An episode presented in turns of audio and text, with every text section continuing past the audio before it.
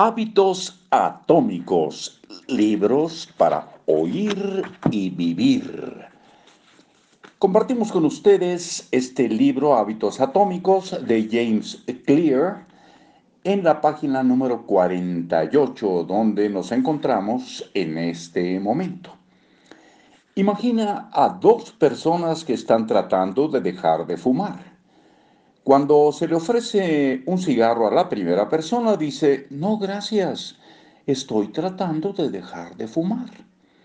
Suena como una respuesta razonable, pero esta persona todavía cree que es un fumador que está tratando de llegar a ser una persona distinta está esperando que su conducta cambie mientras sigue manteniendo las mismas creencias.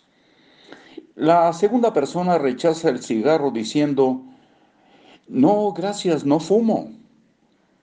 Es una pequeña diferencia, pero esta afirmación indica un cambio en la identidad.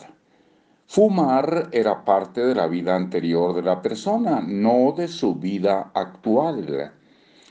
Esta segunda persona ya no se concibe a sí mismo como fumadora.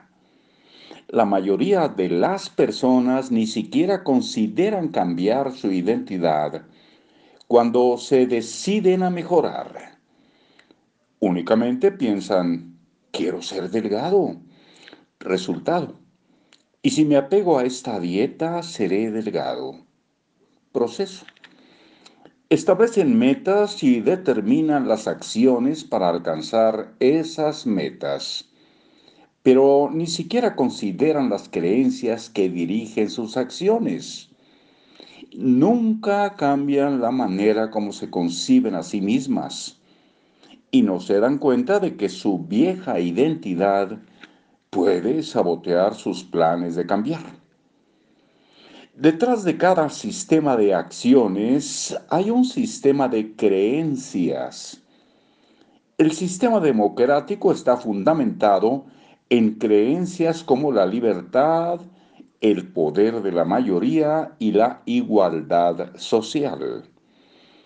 El sistema dictatorial tiene una serie diferente de creencias como la autoridad absoluta y la obediencia estricta.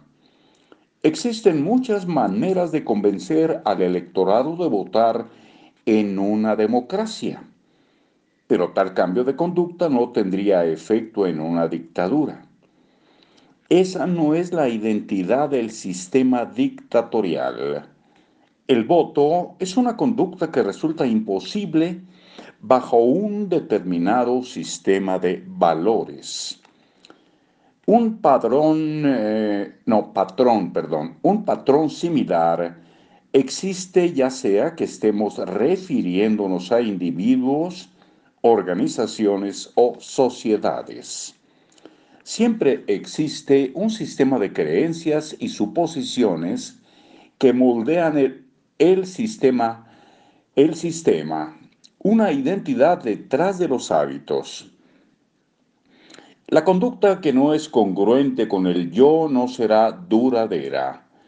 Puedes querer tener dinero, pero si tu identidad es la de una persona que consume en lugar de crear, seguirás siendo proclive a gastar más que a ganar.